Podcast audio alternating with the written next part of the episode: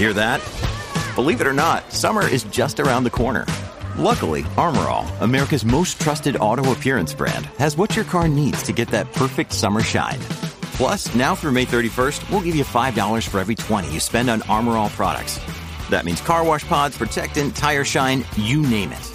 Find out how to get your $5 rebate at armorall.com. Armorall, less work, more clean. Terms apply.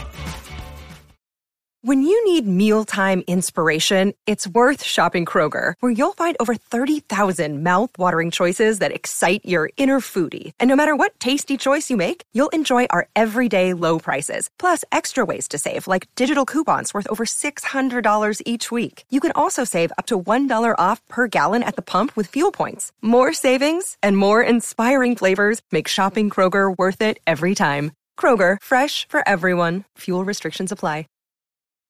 From sponsoring cultural events to partnering on community projects, creating youth programs to supporting first responders, at MidAmerican Energy, caring about our community goes beyond keeping the lights on.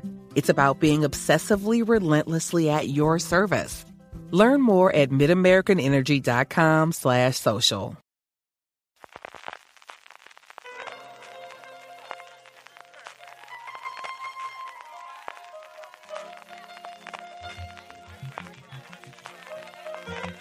Estás escuchando Fuera de Series con CJ Navas.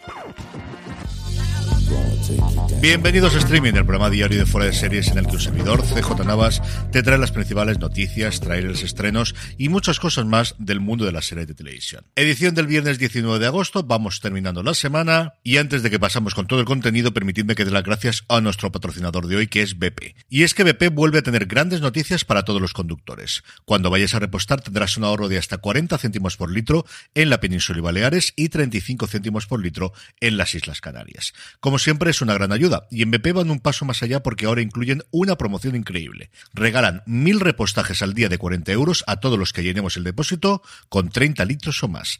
Sé que muchos tenéis ya instalada la aplicación gratuita de Mi BP en vuestro móvil y que estáis disfrutando de todos estos ahorros o la tarjeta Mi BP, así que seguid haciéndolo. Y los que no, pues corred a vuestro móvil para instalarla en iPhone o Android o solicitad vuestra tarjeta en una de las estaciones de servicio BP. Y si tenéis un poco de suerte, seguro que, además de los ahorros de hasta 40 céntimos por litro, os puede tocar uno de los mil repostajes de 40 euros que sortean cada día. Mi agradecimiento BP por patrocinar streaming en el día de hoy. Empezamos con un poquito de follow-up. Comentábamos el miércoles cómo García iba a tener su estreno internacional en septiembre en Austin y cómo suponía que poco después vendría Sitges. Pues ya está confirmado. Efectivamente, García formará parte de la sección oficial en el Festival de Sitges. Y al mismo tiempo, HBO Max ha aprovechado para lanzar un nuevo tráiler y confirmar que la serie se va a estrenar en octubre en la plataforma. Nos falta el día, ya sabéis que últimamente primero decimos la estación, luego decimos el mes y luego el día. Pues como os digo, nos falta por saber el día, pero sí sabemos que en octubre tendremos por fin García en nuestras pantallas. Sin en España y saltando Prime Video, hoy han anunciado la plataforma de Amazon que se iniciaba el rodaje de Reina Roja en Madrid y ha aprovechado para anunciar el resto del elenco que acompañarán a Vicky Luengo y a Jovi Keucherian, que está ni más ni menos formado por Alex Brandemul, Nacho Fresneda, Urco Lazábar, Selam Ortega y mi queridísima Emma Suárez y al mismo tiempo que los episodios de la que todos apunta que será la primera temporada, que se adaptarán después las otras dos novelas de la trilogía, será dirigida, como os digo, por Coldo Serra. Para aquellos que no sepáis nada de las novelas, el personaje principal es Antonia Scott, una mujer que es oficialmente la persona más inteligente de la Tierra con un coeficiente intelectual de 242 y cuya inteligencia le valió convertirse en la reina roja de un proyecto policial secreto y experimental, pero lo que parecía un don se convirtió en una maldición y acabó perdiéndolo todo. La historia arranca cuando el hijo de una poderosa magnate aparece asesinado en su mansión y la hija del hombre más rico de España es secuestrada. En este momento la organización Reina Roja se pone en marcha y deciden reactivar a Antonia a través del personaje de John Gutiérrez, que es el personaje de Hobby Keucherian, un policía vasco y temperamental que está a punto de ser expulsado del cuerpo. Y a partir de ahí, pues la investigación, la intriga, toda la parte de thriller y la relación entre John y Antonia. Sin irnos de Prime Video, el 8 de septiembre estará disponible la nueva docuserie sobre el Atlético de Madrid, otra forma de entender la vida, siente lo que somos. que detalla cómo fue la temporada 21-22 del equipo rojo y blanco. Y antes nos va a llegar en Netflix, en este caso una película, pero curioso porque se han dado noticias las dos mismo día, llamada El caso Figo. El 25 de agosto nos va a llegar sobre el fichaje que revolucionó desde luego el fútbol español en su momento, el fichaje de Luis Figo del Barcelona al Real Madrid. Cuenta con el atractivo de tener pues a gente como Gaspar, o como Polo Futre, o como Guardiola, o como Roberto Carlos, o como Fernando Hierro, o como José Ramón de la Morena entre los entrevistados, y fundamentalmente los tres puntales, el agente de Figo, José Veiga, el propio Luis Figo y Florentino Pérez, de las pocas veces desde luego que aparece en documentales el presidente del Real Madrid. Como mínimo una curiosidad, ya veremos a ver cuánta polvareda trae esto. El, como os digo, se estrenará este documental el próximo 25 de agosto, la semana que viene, en Netflix. Y ya que hoy rompemos un poquito la tradición de hablar solamente de series y estamos también hablando de películas para streaming, que es algo que yo creo que poco a poco iremos haciendo más porque cada día tenemos más producción para poder comentar. Enola Holmes 2, la nueva película de la hermana de Sherlock Holmes, llegará a la plataforma del Gigante Rojo el 4 de noviembre. Volveremos a tener a Henry Cavill haciendo del inmortal detective de Arthur Conan Doyle y a Millie Bobby Brown metiéndose en la piel de Enola Holmes ahora que está como detective a sueldo de su hermano. A mí la verdad es que la primera película me entretuvo bastante, bastante, bastante. En cuanto a trailers, el más interesante es el de miércoles, Wednesday, la versión original, la nueva adaptación de la familia Adams, que por fin nos ha mostrado un par de minutitos de su metraje en la que vemos en primer plano a la nueva miércoles que va a interpretar Jenna Ortega, que me ha gustado mucho desde luego lo que hace, a sus padres, a Gómez y Morticia, que en este caso son Luis Guzmán y Catherine Zeta Jones, y vemos el punto de partida de la serie en el que después de que en ocho institutos haya expulsado a miércoles, sus padres deciden llevarlas a la Academia Nevermore, donde ellos dos estudiaron y donde Gwendolyn Christie ejerce como directora. Nevermore parece una especie de Hogwarts, pero pasado por la parte oscura que podemos esperar de la familia Adams. A mí la verdad es que el trailer me ha gustado bastante. No hemos visto a Cristina Ricci en él, pero Netflix anuncia que es un teaser que no es el tráiler definitivo, así que entiendo que sí que la veremos sí o sí en el tráiler definitivo. La serie se espera que se estrene este otoño. Tendrá ocho episodios, de los que Tim Burton va a dirigir cuatro, aunque para los creadores de la serie lo que quieren es que sea una película de Tim Burton de ocho horas. Estas cosas que uno pensaba que ya estaban muy dejadas atrás. Pues no, estos han vuelto a meter otra vez fuego en la hoguera. En fin, estas cosas que pasan.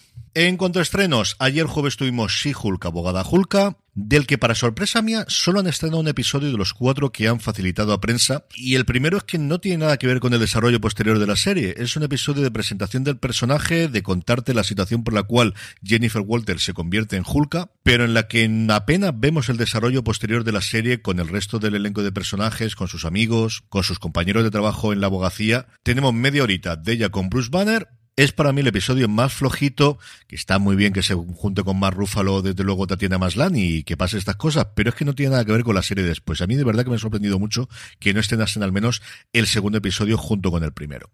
Pero en fin, esto es lo que hay y al menos, pues mira, hablaremos acerca de si es virgen o no el Capitán América durante una semanita, eso es lo que nos va a quedar.